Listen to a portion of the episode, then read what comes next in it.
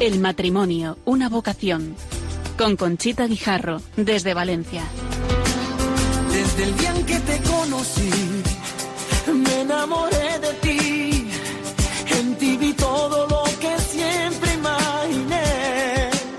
Pronunciaste mi nombre y yo supe por fin que así comenzaría un cuento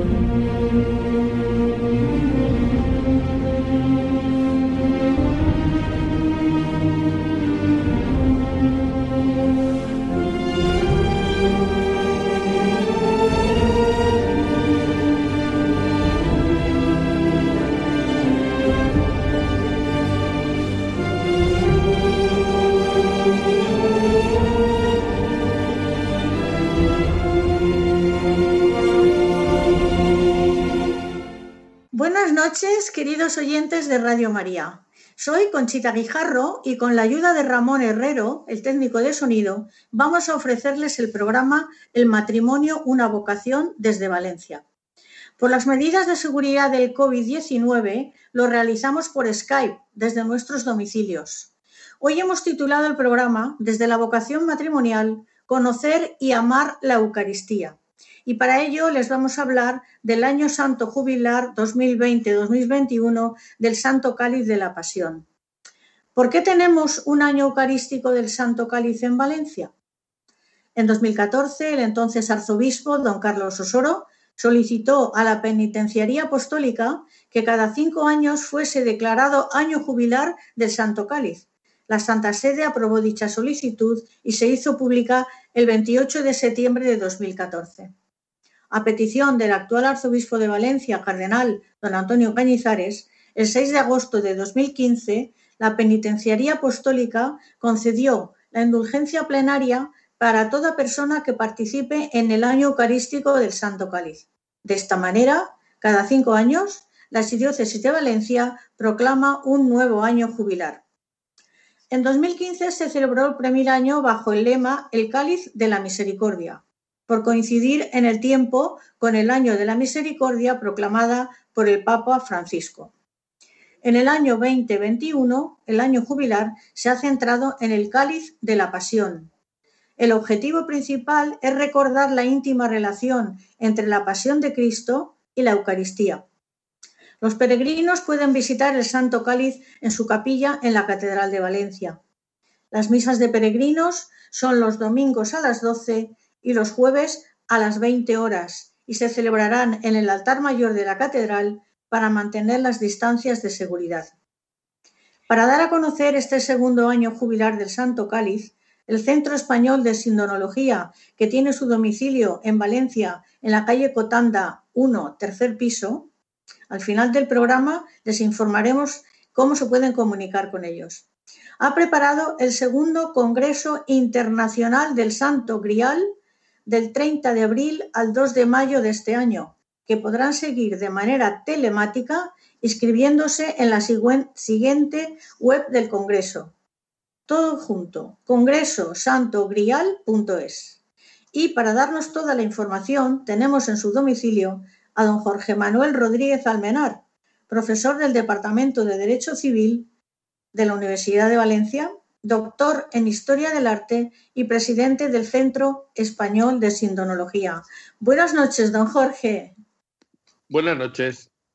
Agradecemos su participación en el programa, estando tan cerca el comienzo del segundo Congreso Internacional sobre el Santo Grial, que empezará el día 30 de abril, es decir, el próximo viernes, a las 4 de la tarde y que usted ha preparado.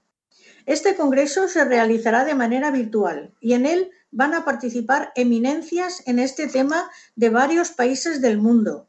En el programa se anuncia la intervención de más de 25 personas que abordan temas muy diferentes como la primera digitalización en 3D del Santo Cáliz, análisis desde la arqueología, la nueva interpretación doble en árabe y hebreo en la inscripción del Santo Cáliz de Valencia y muchas más explicaciones.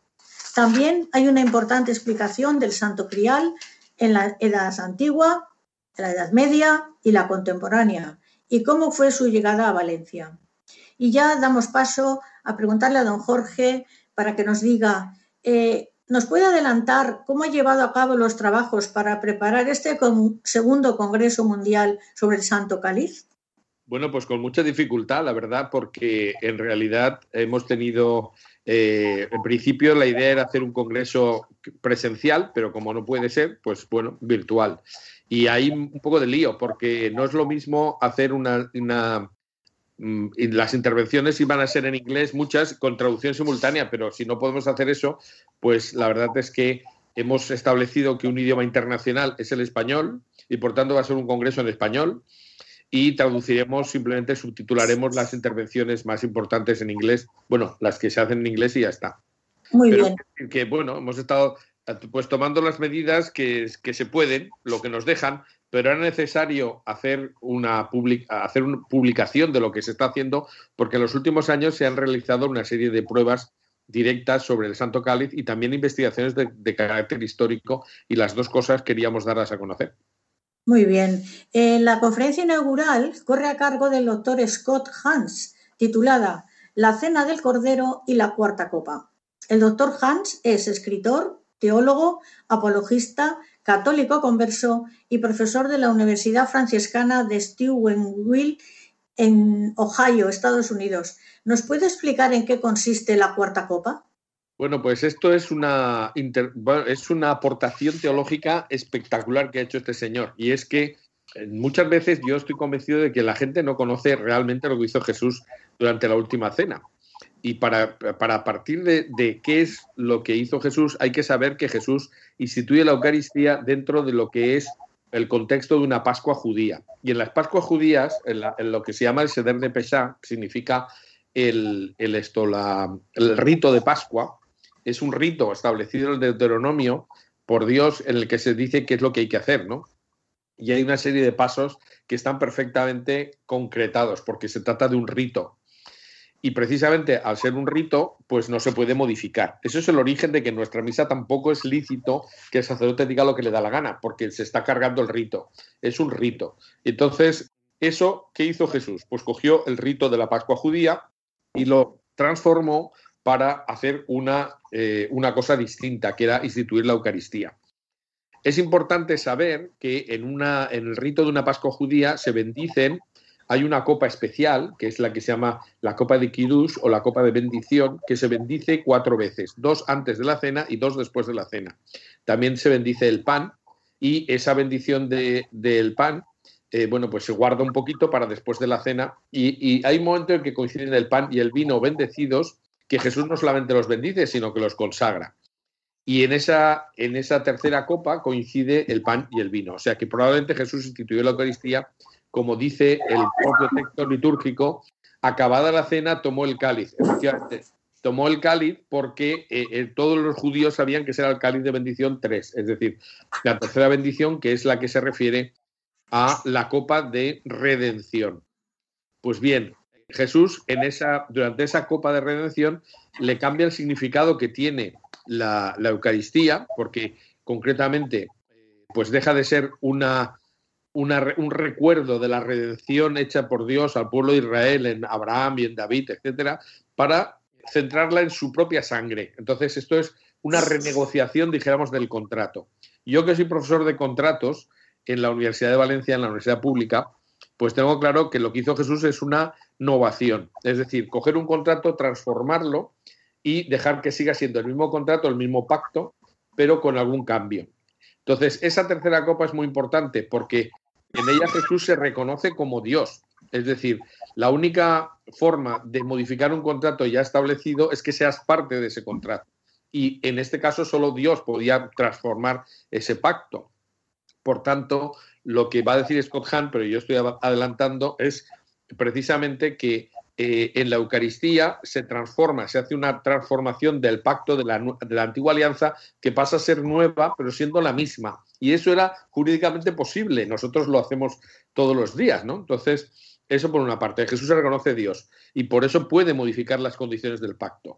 Y en tercer y en segundo lugar, pues, ¿qué es lo de la cuarta copa? Pues que la, la cena acaba, la Pascua judía acaba con la bendición de la cuarta copa y la cuarta copa es la que, la que se llama de la consumación. Entonces, en el, en el esquema de lo que hace Jesús, lo que hace es que promete, es decir, derramar su sangre para la redención de los pecados en la tercera copa, y esto tendría que haber acabado, todo el rito tendría que haber acabado con la cuarta copa, que es la copa que pone punto final a la Eucaristía. Sin embargo, tenemos dos autores, dos evangelistas, que nos dicen, uno dice, dice que Jesús dijo, no volveré a beber del fruto de la vid hasta que esté en mi reino.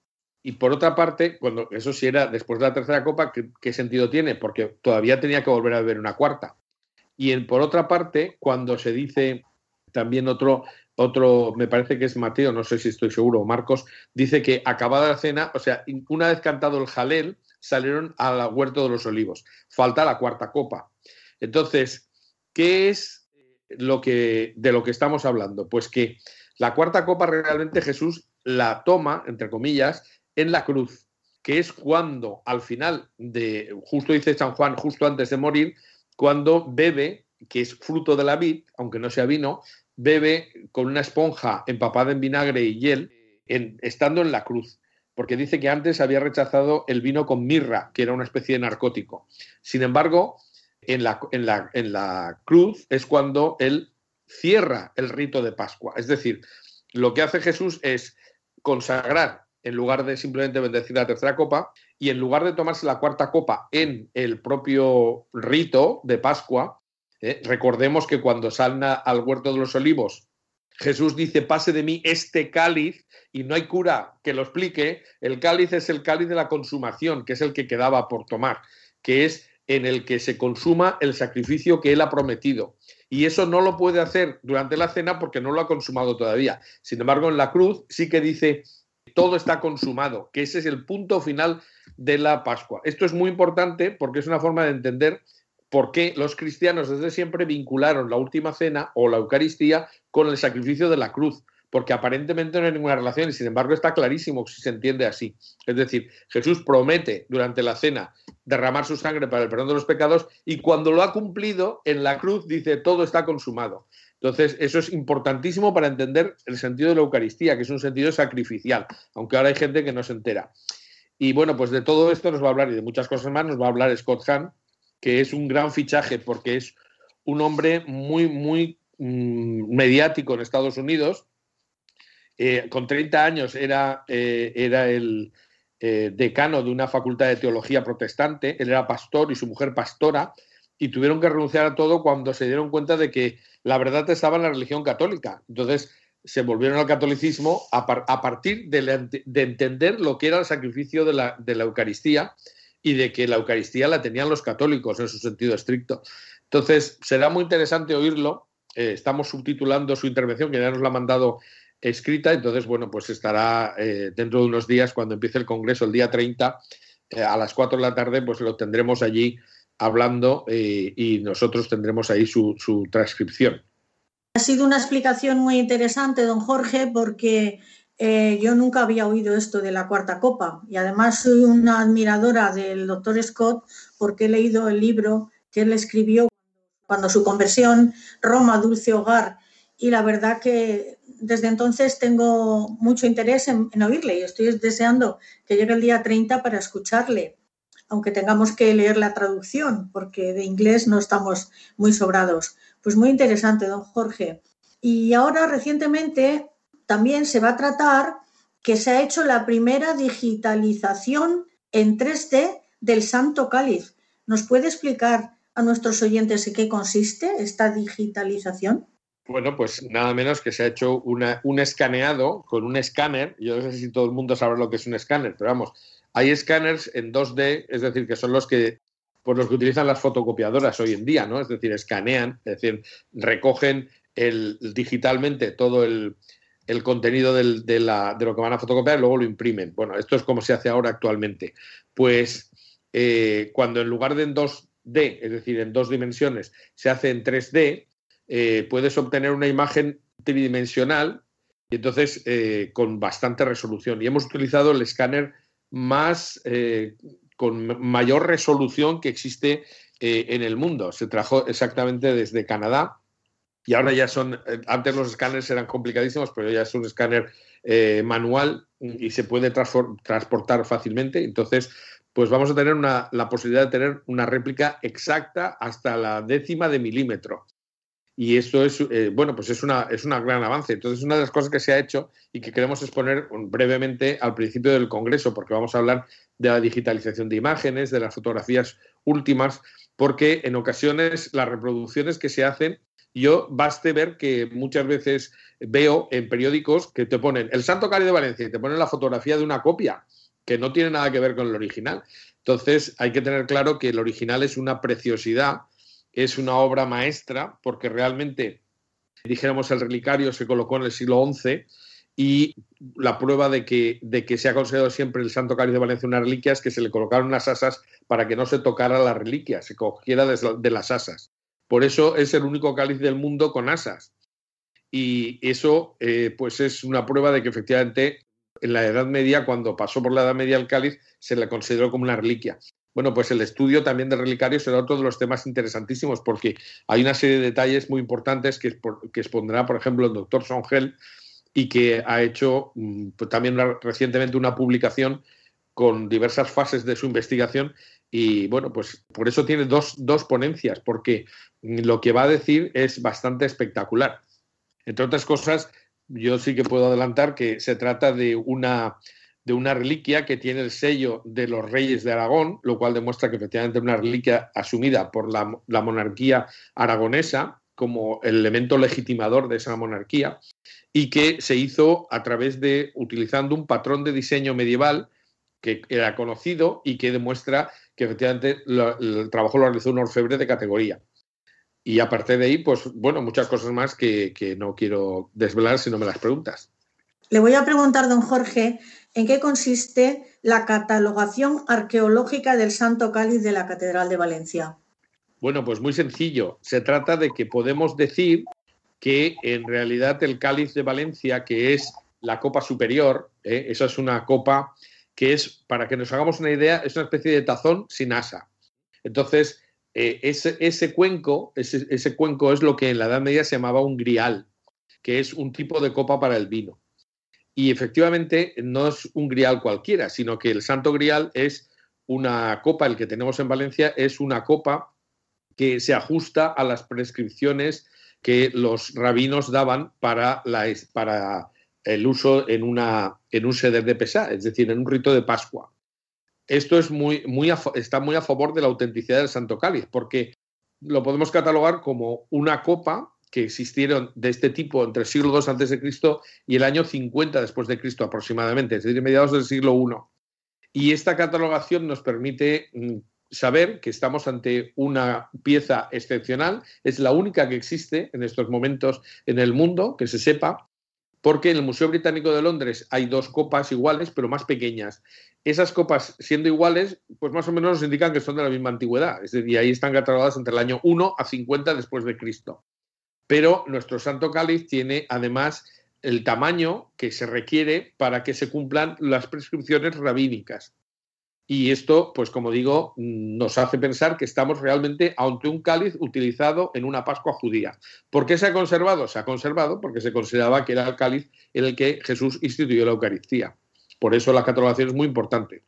Muy bien, todas las explicaciones que nos está dando don Jorge. Y ahora a mí me llama la atención una de las conferencias en la cual dice la nueva interpretación en árabe y hebreo de la inscripción en el Santo Cáliz de Valencia. Pues eso es muy, eso también es un, detalle y muy importante que se va a, revelar.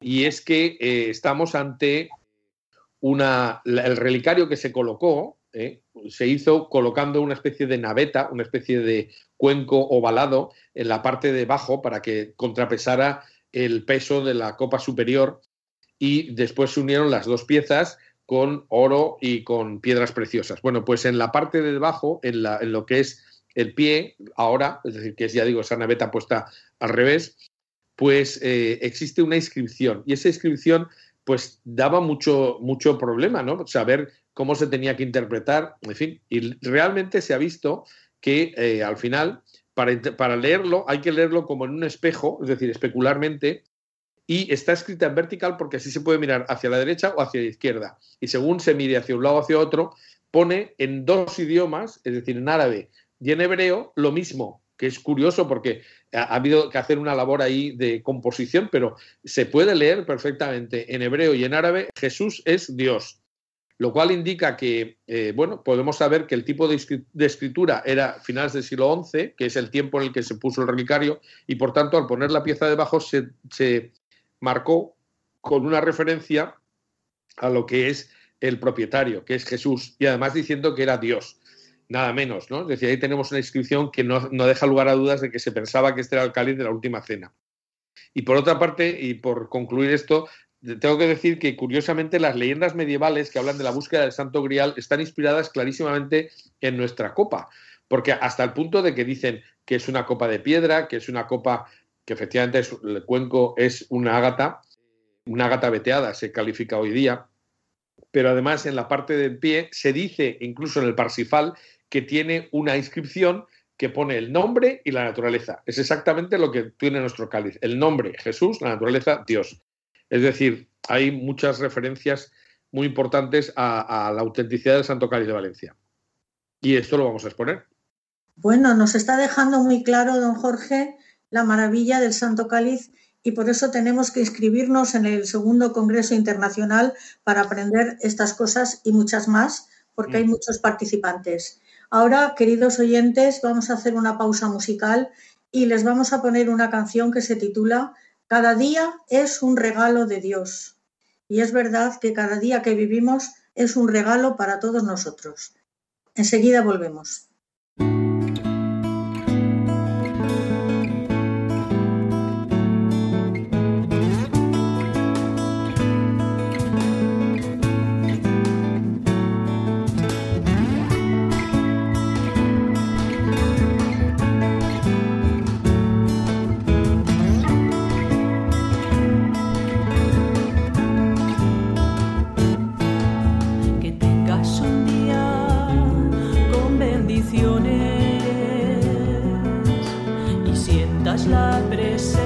Estamos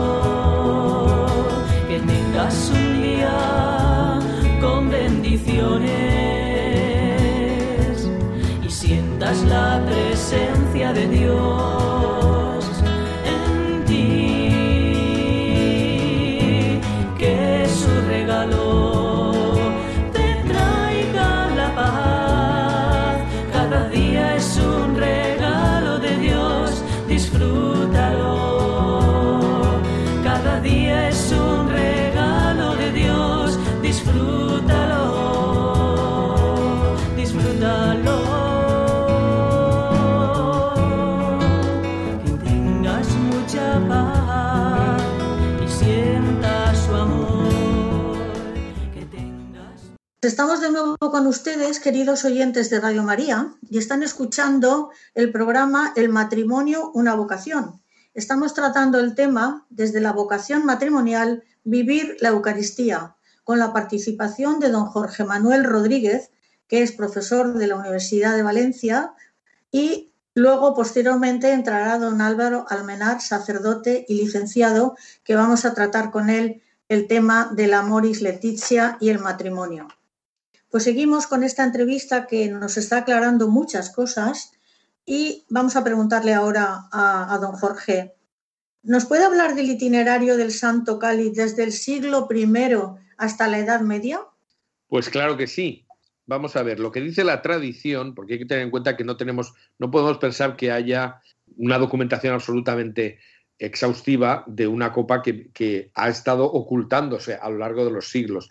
Pero sí que hay una tradición y sí que podemos utilizar algunos elementos probatorios de que efectivamente eso es lo que la tradición dice es real.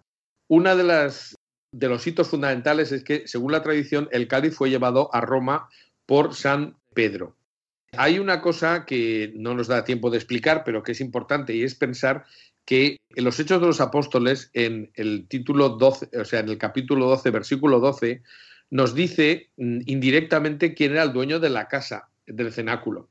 Y lo dice cuando habla de que eh, San Pedro fue el año 44, o sea, 11 años después de la muerte de Cristo, fue metido en una prisión precisamente por predicar.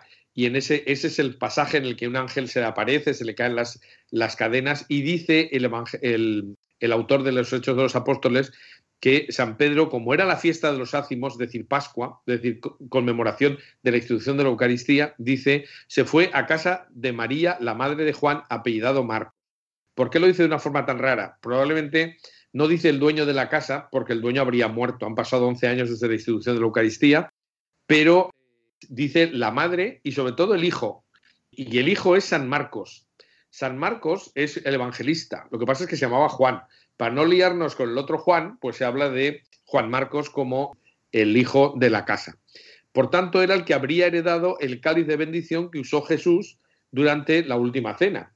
Y curiosamente lo que sabemos por ejemplo, en la carta primera de San Pedro dice, al final se despide diciendo, os saluda mi hijo Marcos. Y eso es una prueba de lo que también dice la tradición sobre San Pedro, que es que se fue a Roma acompañado de San Marcos, quien le hacía de traductor e intérprete de sus intervenciones, porque muy probablemente San Pedro no sabía latín, sabía griego como todos los de Jerusalén.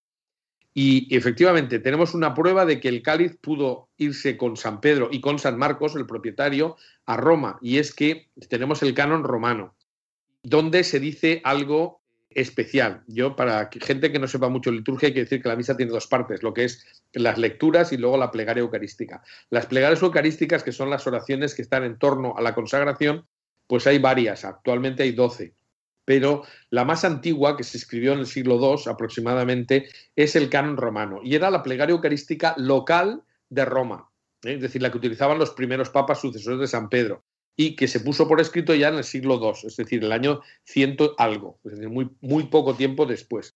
Bueno, pues curiosamente en el canon romano se dice en la versión original en griego y en latín, ¿eh? con la traducción latina, se dice tomando este mismo cáliz preclaro. Preclarum es conocido por fama, es decir, que lo que decían en el siglo II en Roma, cuando consagraban los sucesores de San Pedro, es que estaban cogiendo el mismo cáliz usado por Jesús. Dice este mismo.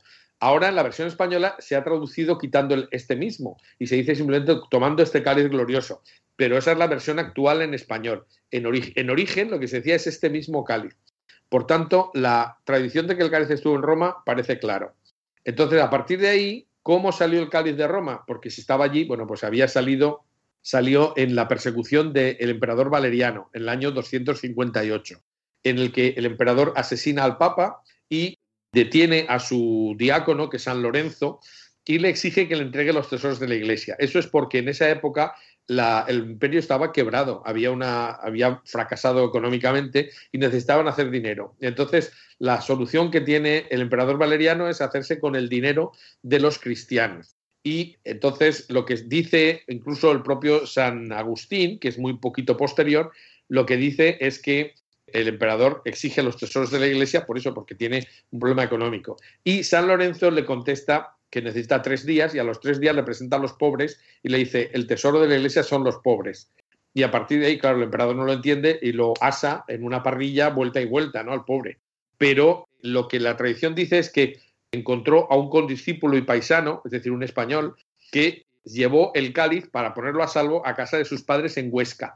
Y ese es el enlace, es decir, el cáliz habría sido llevado a Roma por San Pedro y San Marcos y habría vuelto, mejor dicho, habría ido a España como consecuencia de la persecución de Valeriano y habría llegado a casa de sus padres en Huesca. A partir de ese momento el cáliz se queda en Huesca con la persecución que a los cristianos le someten los musulmanes, la invasión musulmana en el año 711 y siguientes, los cristianos de, Huesca se van a los Pirineos y ahí se oculta el cáliz en varios sitios hasta que, eh, bueno, pues ya cuando están los musulmanes solo en Andalucía, el rey de Aragón, que entonces era eh, Martín Lumano, exige a los monjes que le vuelvan a entregar el cáliz, puesto que no era una, copa que había sido entregada a la iglesia de Huesca, sino a los particulares, a los laicos, y ahí se convierte en la reliquia fundamental de los reyes de Aragón, que le colocan el relicario y pues dos sucesores de Alfonso, digo, de, Martín el Humano, concretamente el segundo sucesor, que es Alfonso Magnánimo, cuando traslada la capital de la corona de Aragón a Valencia, cosa que los valencianos desconocen, pero que fue, ocurrió en el siglo XV, pues se trajo con él todo, todo el relicario de los reyes de Aragón, que terminó quedándose en la Catedral de Valencia. Y así, por eso tenemos el, relicario, eh, varias piezas de los Reyes de Aragón en Valencia ciudad y el cáliz, pues eh, además, a partir de 1916 se le dedicó toda una capilla, que es la antigua capilla, mejor dicho, el aula capitular. Y ahí está en el sitio de honor, porque está colocado en el sitio donde se sentaba el rey cuando había cortes el reino de Valencia en la propia eh, aula capitular de la catedral. Realmente es un sitio espléndido, maravilloso, que recomiendo a todos los oyentes de Radio María, los que puedan entrar en el Congreso lo verán y los que no, que entren en la página web de la Catedral o del Santo Cáliz y lo verán porque es una maravilla el entorno en el que está el Santo Cáliz resguardándose. Y además, eh, recordarles que dos papas han celebrado misa con el Santo Cáliz, Juan Pablo II y Benedicto XVI. ¿Cuál de los dos tuvo como más eh, emoción o más, no sé, creo que Benedicto XVI le costó mucho aceptar el, utilizarlo. Es que son dos formas distintas de ser santos. Juan Pablo II, eh, que era un hombre mucho más emotivo como polaco, y los polacos se parecen mucho a los españoles, pues quiso, cuando le enseñaron el Santo Cáliz estando en la Catedral de Valencia, pues eh, hay una foto impresionante que se llama El Segundo Beso, que es cuando él cierra los ojos y le da un beso muy fuerte al cáliz. Y esa foto ha quedado inmortalizada, ¿no? Y entonces Juan Pablo II preguntó si se podía usar. Claro, le dijeron usted sí, porque claro, si no, si no lo usaba él, pues a ver quién lo podía usar, ¿no? Y entonces Juan Pablo II celebró una misa en la Alameda, en la que se consagró a un montón de sacerdotes y lo utilizó el Santo Cáliz. Desafortunadamente nadie se enteró porque el, locutor de la retransmisión pues eh, no sabía que se había cambiado el guion y empezó a decir que estaba usando un cáliz de Calixto III sin reconocer el, único cáliz del mundo con asas. La verdad es que impresionante la ignorancia que pueden tener algunos, algunos periodistas. Pero bueno, lo cierto es que eh, Juan Pablo II sintió emoción y fue él el que se le ocurrió. Y cuando llegó Benedicto XVI, el año 2006, a celebrar el Encuentro Mundial de las Familias, pues entonces yo eh, fui alguno de los que hicieron alguna gestión para que cuando el Papa sí, sí aceptaba utilizar el Santo Cáliz, pudiera usar el canon romano, que es el que le corresponde. Y entonces, pues Benedicto XVI inicialmente dijo que no, porque no se sentía suficientemente digno para usar el cáliz de Jesucristo. Es decir, dijo literalmente en italiano, non osarei, es decir, no, no osaría hacer tal cosa. ¿no? Pero luego, cuando se lo explicaron con un poco de calma, ya en el Palacio Arzobispal por la noche, que Juan Pablo II lo había utilizado, que era el cáliz en fin, ya eh, pues reconocido por la tradición y por la Iglesia de forma indirecta como el cáliz de la última cena, pero que no era el primer papa que lo iba a utilizar, pues entonces Benedicto cambió de idea y dijo que sí. Y bueno, lo que pasa es que fue una sorpresa para los que estábamos allí, ¿verdad? Cuando la cámara enfocó y vimos que estaba usando el Santo Cáliz, bueno, pensamos que había sido todo un verdadero hito. Y además, utilizando la expresión del canon romano, aunque sea la versión un poquito mutilada, lo de este mismo, el mismo desaparece, pero dice usando este cáliz glorioso, bueno, pues algo es algo. Ahí tenemos una imagen de Benedicto XVI, pues diciendo que estaba usando el mismo cáliz de Jesús. Somos testigos, Jorge. Yo estuve en la ordenación sacerdotal de la Alameda, que creo que fue en el año 1982, y aún, lo, y aún, lo recuerdo, porque aquello fue impresionante. Y no sabía que estaba el Santo Cáliz allí, pero bueno, el Papa eh, Juan Pablo II es que arrasaba. Bueno, pues ya vamos a terminar porque el tiempo se nos está echando encima. Creo que se ha preparado un recorrido que se llamará Camino del Santo Cáliz para hacer, la, para hacer el mismo recorrido que hizo el Santo Cáliz mientras estuvo en España o algo así. ¿Cómo está este tema? Bueno, eso es una iniciativa que ha sido de una asociación también cultural, aunque ha sido recogida la idea por la Charitat Valenciana y un acuerdo con, el, con la Comunidad Autónoma de Aragón, por el cual pues, se hace un recorrido de lo que sería desde San Juan de la Peña hasta Valencia. No tenemos seguridad de que el cáliz fuera por ahí, porque de hecho hay quien piensa que vino desde Barcelona en, en la galera real, pero da igual, porque es, el, es, dijéramos, un itinerario cultural que sigue lo que sería el camino romano, que luego es el camino real, que une Aragón con Valencia y probablemente pues es un sitio, pues una serie de sitios que vale la pena conocer, ¿no? Para, para también unificar y para, dijéramos, vertebrar un poco la, la, relación que entre Aragón y Valencia ha existido siempre. Entonces, San Juan de la Peña es un sitio fundamental en la historia del Grial.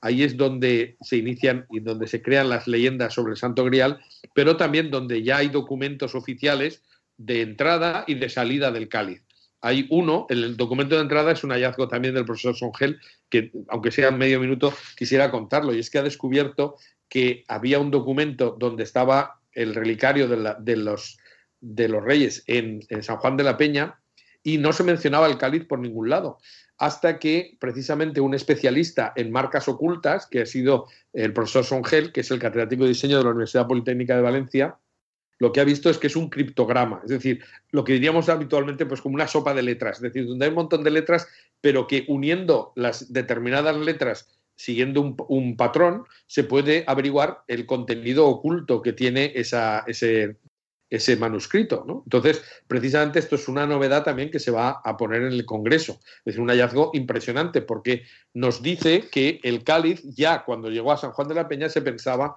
que era el cáliz de la, última cena y así se cita San Lorenzo, Roma, etcétera, etcétera, todos los pasos de, de ese itinerario. Bueno, pues eso y luego ya a partir del momento en que en 1399 los reyes de Aragón recuperan el cáliz, pues se produce eh, un documento oficial de la Cancillería del, rey de Aragón, donde se dice también que es el cáliz traído por San Lorenzo, etcétera, etcétera. ¿no? Es decir, que eso es, ese es el punto donde se parte el camino y donde acaba, lógicamente, es donde está el cáliz, que es en Valencia.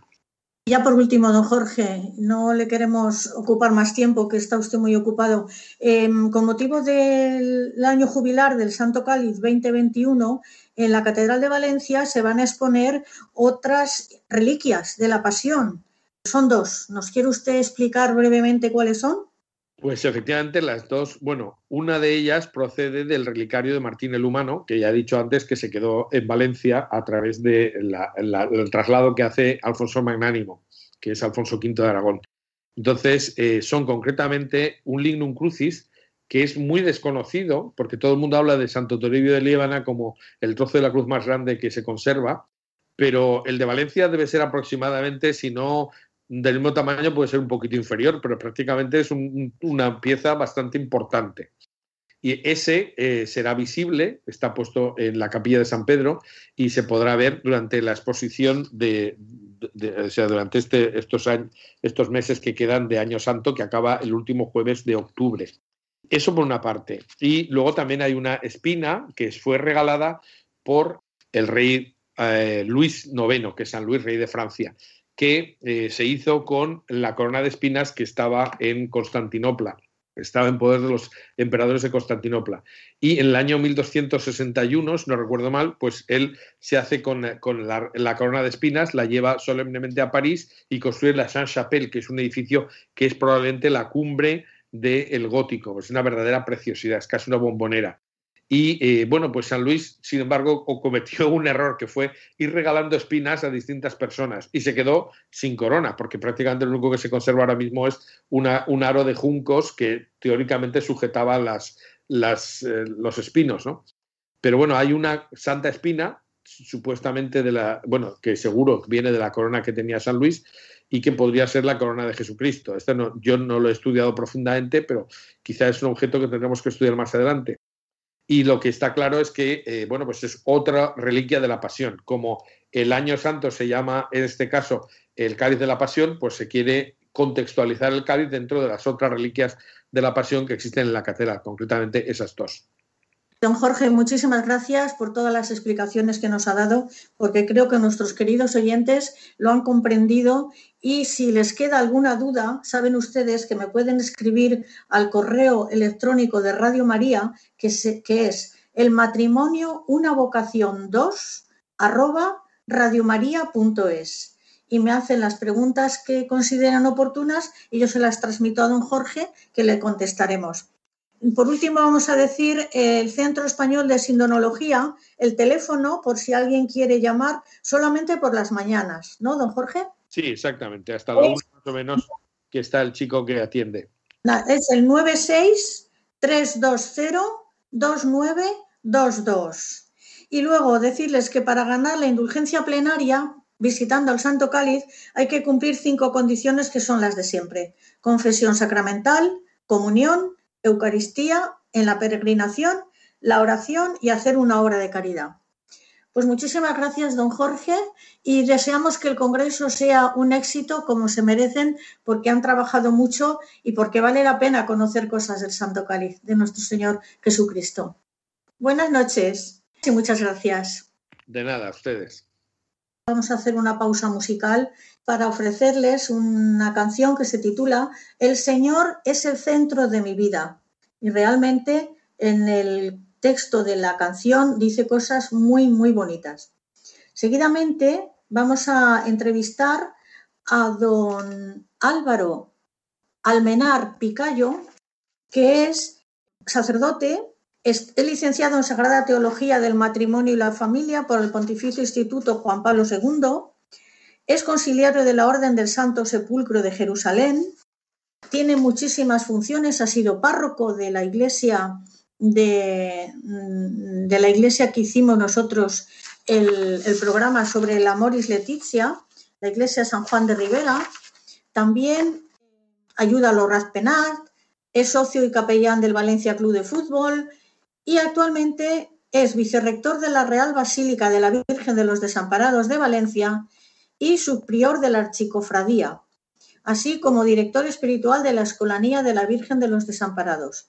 Y lo último es que le han nombrado canónigo celador del culto al Santo Cáliz.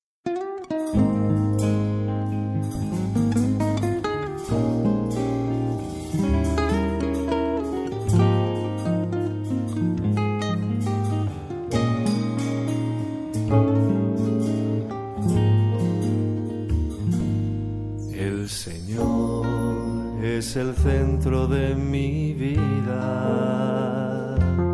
El Señor es el centro de mi amor. El Señor es el centro de mi vida. El Señor es el centro de mi amor. El Señor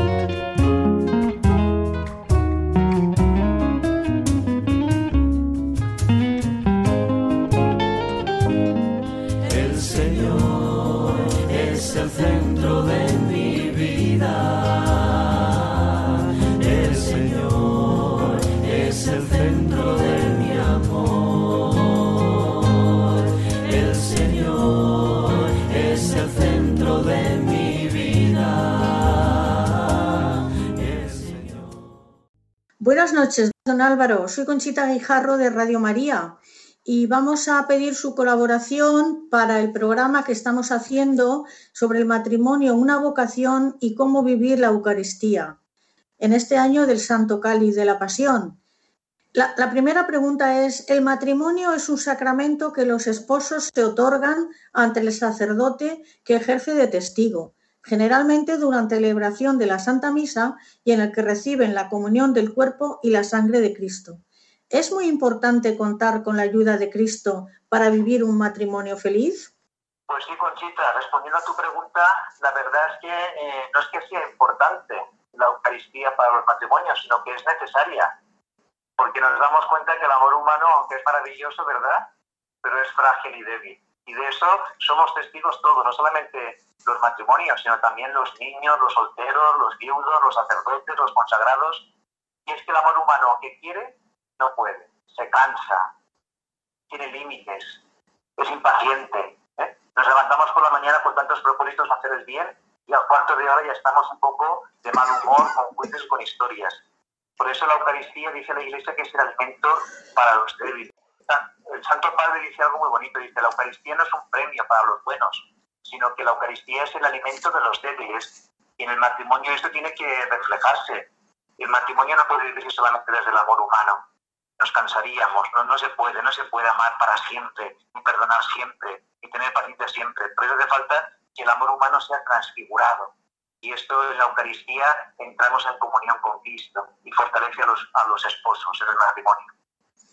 Pues muchas gracias. La contestación es perfecta y totalmente clara, don, don, Álvaro. Y yo también tenía aquí que en la exhortación apostólica Amoris Leticia, en el punto 218, el Papa Francisco dice, la unión es real, irrevocable, y ha sido confirmada y consagrada por el sacramento del matrimonio. Pero al unirse los esposos, se convierten en protagonistas, dueños de su historia y creadores de un proyecto que hay que llevar adelante juntos. La mirada se dirige al futuro y hay que construir cada día con la gracia de Dios. La bendición recibida en el sacramento del matrimonio es un impulso y una gracia para que crezca el amor en el matrimonio. Pues siempre que hablamos de la vida cristiana, sabemos que el que lo inicia todo es Dios. Todas las vocaciones, todos los carismas, todas las cosas de la fe el que toma iniciativa es Dios. Y Dios no se confunde. Por eso Dios es el que dice. Y es muy importante el discernimiento vocacional para saber que el Señor nos llama. Y si el Señor ha llamado a los esposos a la vida matrimonial, Él no se confunde. Eso que te digo es muy importante, porque muchas veces nos entra la tentación de la historia. Pensar que Dios ha confundido, que nos hemos equivocado. Yo creo que muchos esposos dirán, pero este hombre, esta mujer que está conmigo, realmente es para toda la vida. ¿No se habrá confundido Dios? ¿No habría equivocado?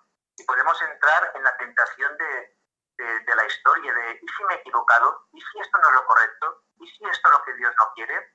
Por eso qué importante es en el matrimonio el discernimiento. Y el discernimiento no aprende en la facultad de psicología. ¿eh?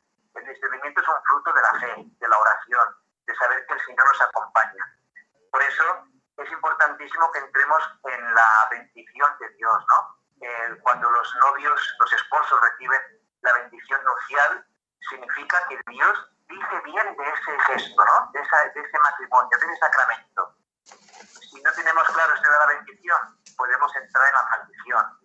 Y es lo peor que nos puede ocurrir a los cristianos, el maldecir, pensar que todo está mal, pensar que es un error, pensar que es un fracaso, pensar que esto no tiene sentido porque, vamos, yo soy sacerdote y he pasado por momentos muy difíciles en mi sacerdocio, de crisis. Me imagino que todos los matrimonios también han pasado por momentos difíciles, de crisis.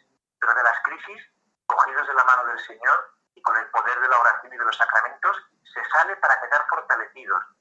Si no hacemos este gesto, entramos en una maldición constante. Por eso qué importante es vivir siempre de la bendición que viene, de que viene y que nace de Dios.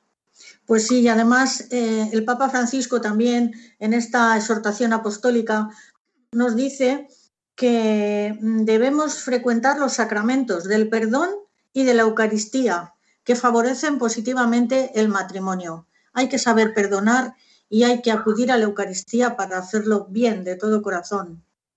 Pues mira, claro que sí. Creo que era Juan Pablo II que nos decía a los sacerdotes, los sacerdotes tenéis que estar prontos para confesaros y prontos para confesar, ¿no? Y yo creo que eh, a veces nos damos cuenta de eso, de que tenemos que vivir del perdón y para poder vivir el perdón en la familia, en el matrimonio, con la gente que está cerca de nosotros, tenemos que experimentar el perdón de Dios, ¿no?